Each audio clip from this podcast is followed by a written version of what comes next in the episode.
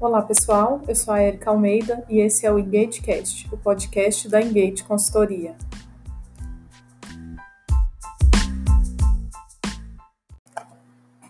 Esse é o nosso terceiro episódio e hoje a gente vai falar de alinhamento cultural. Lá no primeiro episódio, onde eu falei de conflito entre as lideranças, eu citei como que essa falta de alinhamento é, de, de, clareza né, da cultura e dos valores, ela muitas vezes é a raiz desses conflitos, porque cada líder passa a tomar as decisões é, em relação à equipe, é, em relação às próprias entregas, muito baseado naquilo que é, ele acredita ser o caminho correto, baseado nas experiências que ele teve anteriormente, mas não existe esse norte daquela organização é, qual é a cultura, quais são os valores que vão nortear as tomadas de decisão dentro daquela organização. Então, não só esse tipo de, de conflito, mas vários outros surgem dessa falta de clareza. E aí, é, alguns pontos que são relevantes né, para essa definição ou para que é, os aspectos culturais realmente estejam permeando. O primeiro deles é que essa definição ela seja verdadeira. Algumas organizações já têm muito claramente qual é o seu propósito, é, quais são os valores, qual é a proposta de valor que, que a organização entrega para o cliente. Algumas outras não têm isso muito claro. Tá lá, tá, gente? Tá intrínseco ali, tá, tá implícito, mas talvez não esteja claro para todo mundo, né? Não esteja é, estruturado em, em em uma frase e em treinamentos e em documentos que façam isso permear, mas de alguma forma já está lá. Né? Se tiver duas pessoas, já existe ali aspectos culturais. Então, talvez seja uma questão só de formalizar isso e de trazer clareza, né? tirar isso da mente das pessoas e permear entre o grupo todo. Mas, independente de qual seja a situação, é extremamente relevante, aliás, é imprescindível que isso seja verdadeiro. Então, não adianta eu querer construir uma cultura que não é a que é daquela organização só porque é a que o mercado acha legal, é a que está na moda, porque isso não é sustentável. Então, esse é o primeiro ponto relevante, que seja verdadeiro, que seja de fato a cultura e os valores daquele ambiente e daquela organização. Bom, e aí, isso estando definido, a gente precisa trazer para uh, as ações do dia a dia. Então, muitas vezes as organizações têm uma dificuldade em entender qual é o perfil que elas precisam contratar, por exemplo, é, ou porque muitas pessoas entram e saem muito rapidamente, e isso pode estar relacionado a essa falta de clareza é, do propósito e dos valores e do que, que são aspectos que permeiam essa cultura. Então, você levar isso para o processo seletivo é extremamente relevante, desde a divulgação. Então, na divulgação, o que você precisa mais é, evidenciar são aspectos como os valores daquela organização. Porque de que adianta eu atender todos os aspectos técnicos da vaga se os meus valores não condizem com os valores daquela organização. Eu não vou me adaptar naquela cultura. Então, é, se é uma organização que tem um ambiente mais descontraído, por exemplo, e eu sou uma pessoa mais centrada, é, que vejo o trabalho como um ambiente é, muito focado e eu tenho essa necessidade para produzir, eu não vou conseguir me adaptar naquele ambiente, ou eu vou ter muita dificuldade. Então, se eu estou disposto né, a, abrir o meu processo seletivo para um perfil que é diferente nesse sentido, nesse exemplo que eu estou dando, eu tenho que ter muita clareza disso, o RH tem que ter muita clareza disso, o líder tem que ter muita clareza disso, a equipe também. Porque todos têm que estar cientes que a gente está trazendo por algum motivo, seja porque aquele conhecimento técnico é muito específico e a gente precisa muito dele, ou seja porque a gente quer também é, abrir espaço para perfis diferentes para trazer algum tipo de equilíbrio para a equipe, mas todos nós temos que estar cientes disso para que não gere um desconforto no dia a dia dessas pessoas, para que essa pessoa também se sinta acolhida, para que ela também é, consiga é, trabalhar naquele espaço, sentindo que aquele espaço também é dela. Então, é extremamente relevante a gente trazer isso já no início do processo seletivo, já na divulgação da vaga, uh, para, inclusive, já ter um processo mais assertivo, né? E, inclusive, durante as entrevistas, algo que é extremamente relevante e que ainda não é muito utilizado pelas, pelas organizações de forma geral é a entrevista com a equipe. É um momento em que esse candidato, essa candidata, vai ter a oportunidade de conversar com alguém da equipe, né? Se puder ser mais de uma pessoa, melhor ainda, né? Mas se for uma, já, já é melhor do que nada. Então é um momento em que essa essa candidata ou candidato ele vai poder perguntar para essa pessoa da equipe tudo o que ele quer saber sobre o dia a dia de trabalho naquela organização. E é um momento também que a equipe vai ter a oportunidade de conhecer essa pessoa e entender se ela realmente é, vai se, se alinhar com a equipe. É muito importante a gente lembrar que essas pessoas vão trabalhar juntas. Então, é, não tem como a gente simplesmente desprezar essa, esse contato. E aí é importante lembrar também que não só a empresa escolhe o candidato, o candidato também escolhe a empresa. Mesmo a gente é, estando, infelizmente, vivenciando um momento em que a gente vai ter muitas pessoas em busca de emprego, a gente não pode deixar isso de lado, porque isso traz impactos posteriores, a gente precisa gerenciar isso depois, isso pode acabar gerando uma não adaptação àquela equipe, e a gente vai ter que recontratar, enfim. E é óbvio que aqui, assim, basicamente tudo que eu trago de conteúdo para vocês, eu trago o que está dentro da curva normal, né? Eu não estou falando aqui de equipes que talvez estão com algum problema e estão rejeitando todas as pessoas, todos os candidatos que passam por eles. Isso são situações pontuais e que é muito difícil a gente generalizar e trazer um conteúdo que vai resolver isso, porque cada caso é um caso. Então, a gente não está abordando esse contexto, tá? Nós estamos pensando aqui em equipes saudáveis, é, alinhadas com essa ideia de que elas também têm que participar dessa, dessa troca, dessa escolha, e dar para esse candidato a oportunidade de conhecer um pouco o modo de trabalhar dessa equipe, para que esse candidato também possa entender se faz sentido para ele ou não, né?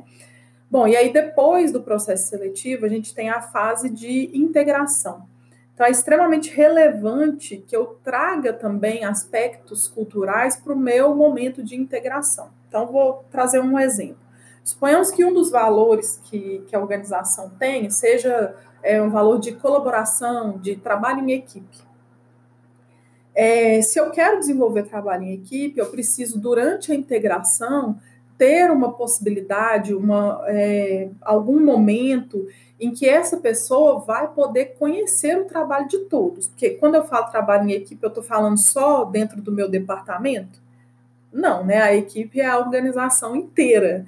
É, não adianta de nada o meu departamento ir super bem, odeio esse nome departamento, tá, gente? Mas só para ser didática. É, não adianta de nada o meu departamento ir super bem e os outros não irem. Isso não é trabalho em equipe, porque o resultado da organização não vai acontecer. Então, como que eu quero que essa pessoa é, trabalhe em equipe, traga isso para o dia a dia dela, que eu estou dizendo que é algo relevante na minha cultura, está lá dentro dos valores que eu considero relevante.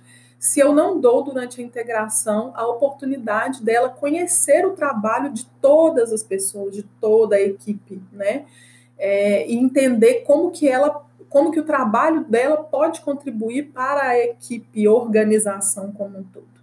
É, então, não adianta só eu ter isso ilustrado numa parede, ou seja lá em qualquer lugar que fosse, eu não trouxer isso para essa integração dessa pessoa que está chegando. Porque é dessa forma que eu vou conseguir traduzir essa palavra, esse termo, essa frase em algo real no meu dia a dia e ela vai deixar de ser algo simplesmente escrito e vai passar a ser vivenciado.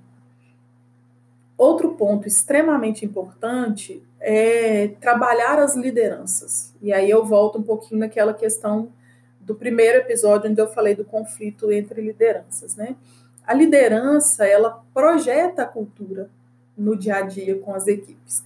Então é extremamente importante que os líderes eles tenham tenham isso é, permeando no dia a dia, nos feedbacks, na tomada de decisão, nas orientações, em tudo, né? Então, vamos pegar um exemplo aqui também para ficar um pouco mais claro. É, se eu quero trabalhar um aspecto de proximidade entre liderança e equipe, e eu coloco os líderes todos separados numa sala, ou cada líder numa sala, separado das suas equipes, vocês entendem que é incongruente isso?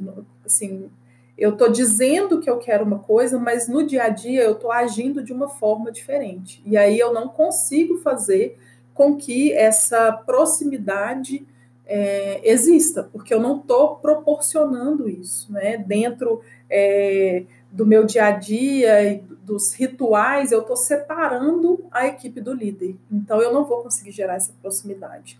Ou se eu tenho um valor de transparência, e aí eu não dou para as pessoas é, acesso às informações de resultados de forma clara ou de mudanças, enfim, é uma transparência que está ali só para só para inglês ver, mas quando as pessoas elas precisam ter acesso à informação, elas não têm. Então, que transparência é essa? Né? Eu quero de fato gerar transparência. Então, por isso que retomando o que eu já disse, é importante que seja verdadeiro. Não adianta eu simplesmente dizer que aquela organização tem um valor ou dizer que aquela cultura tem uma característica e não trazer isso para o dia a dia. Essa é, essa incongruência ela fica muito clara para as pessoas. É, as pessoas têm percepção muito clara disso. Então esse alinhamento é extremamente importante.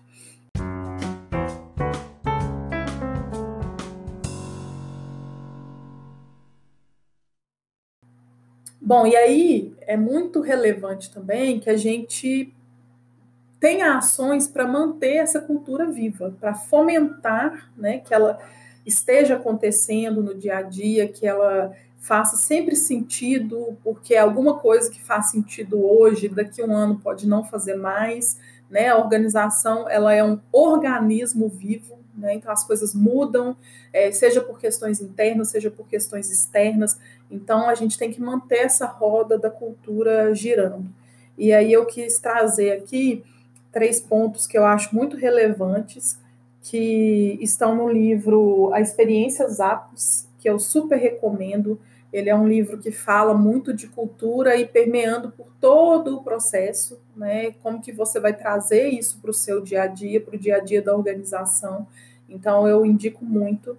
Então, lá o que, que são três pontos que eles colocam ali para manter essa cultura viva, né? Primeiro é trazer os valores nas conversas diárias, nas questões diárias. Então, se a minha organização tem é, rodada de feedback, tem o one-on-one, né, aquele bate-papo ali do líder com, com a equipe individualmente, é, eu preciso trazer os aspectos de valores para essas conversas. Se a minha organização tem uma avaliação de desempenho, eu preciso trazer é, os valores para essa avaliação. Assim como eu já dei exemplo também do processo seletivo, eu preciso trazer isso para dentro do processo seletivo. Ou seja, é o que a gente já comentou um pouco. Tudo aquilo que eu tô que eu tô escrevendo na parede, ou seja lá onde for, precisa estar no meu dia a dia enquanto organização, porque senão realmente as pessoas não vão vivenciar aquilo. Vai ser só algo bonito, né, que geralmente fica pregado na parede, em algum lugar que todo mundo passa, que todo mundo vê, mas que as pessoas não estão vivenciando. Um outro ponto é ter um orçamento para atividades relacionadas é, ao fomento dessa cultura. Então, nesse livro, no livro Experiências Apos, eles dão um exemplo que é, a faixa salarial deles, ela está numa está é, tá dentro de um quadrante ali que vai cerca de 75% do que o mercado paga. E esses 25% de diferença, eles utilizam para ações que estão relacionadas ao que eles querem é, proporcionar em termos de cultura. Então, isso pode se reverter, por exemplo, no tipo de benefício que você traz para suas equipes, é, em verba para treinamento. Então, vamos supor que você tenha um valor lá de é, desenvolvimento contínuo, tá? Ou de inovação. E aí, como é que eu vou trazer isso para o meu dia a dia? Eu vou trazer ações voltadas para fomentar a inovação, ou eu vou ter um orçamento voltado para que as equipes busquem capacitações e treinamentos voltados para a inovação, para a criatividade, enfim, N exemplos aí. É, uma verba também, suponhamos que, voltando naquela questão de gerar essa proximidade entre líderes e equipes eu posso ter uma verba destinada para as lideranças passarem tempo fora do trabalho com a equipe. Então, happy hour, né, um churrasco, enfim, né, algo que, que gere essa conexão e que vai estar orçado ali, porque isso precisa estar estruturado, porque senão eu deixo na mão do líder. Ah, se ele quiser, ele faz, se ele não quiser, ele não faz. E aí eu começo a gerar aquelas diferenças entre equipes eu começo a gerar conflitos entre essas lideranças, então eu preciso estabelecer é, esse orçamento para ajudar a fluir esses aspectos culturais que fazem sentido ali para a organização, né? E o terceiro ponto é incentivar expressões abertas sobre a cultura.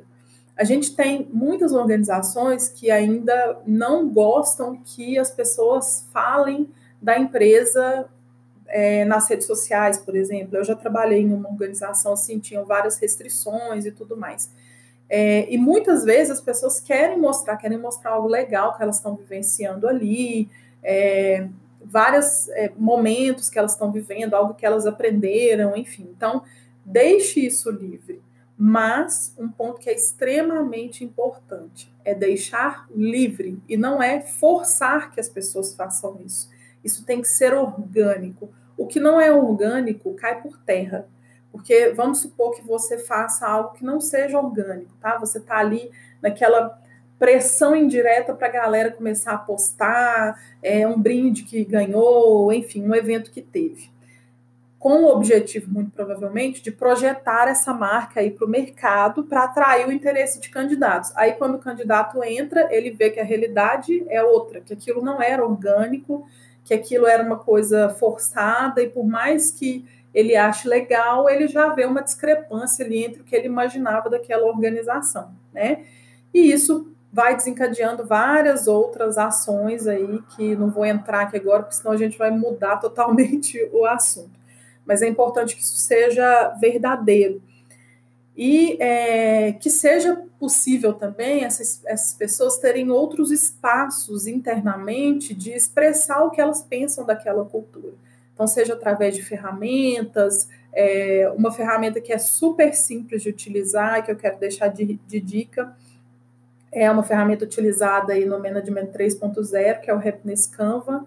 É, ele tem várias maneiras que você pode utilizar, pode ser para mapear alguma.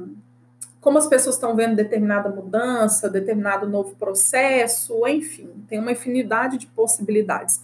E também pode ser utilizado para isso, né? As pessoas colocarem ali como elas estão se sentindo em relação a determinado aspecto e o que, que elas sugerem manter, mudar, retirar, trazer de novo. Então, vale muito a pena é, conhecer. E voltando né, no livro nos exemplos do livro das APOS, eles têm lá um livro de cultura, que é um livro anual em que todos os funcionários podem contribuir. Eles escrevem ali sobre a cultura e isso vira depois um livro que todos eles recebem, tá?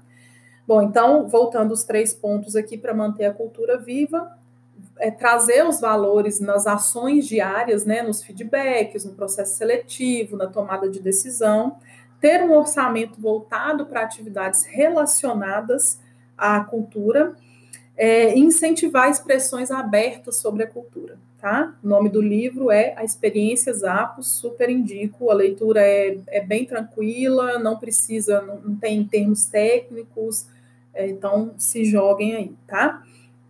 E para a gente finalizar, para não ficar muito grande aí o nosso podcast, o que eu quero retomar aqui é: o mais importante é que tudo isso seja verdade, que seja coerente com o que faz sentido de fato para a organização.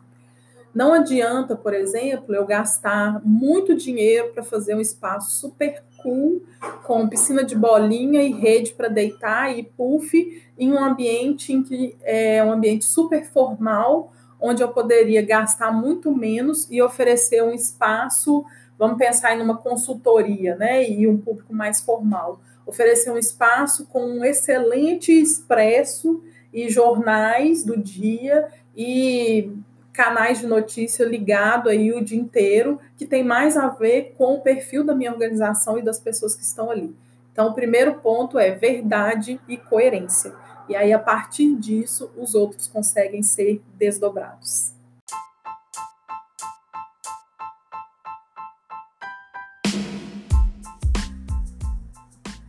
Então é isso, gente. A gente está encerrando aqui o nosso terceiro episódio do EngageCast, o podcast da, da Engage Consultoria. Não deixe de seguir a gente no Instagram. É, eu coloco bastante conteúdo lá ao longo da semana. É arroba Engage Consultoria. E é isso. Até o próximo. Abraços.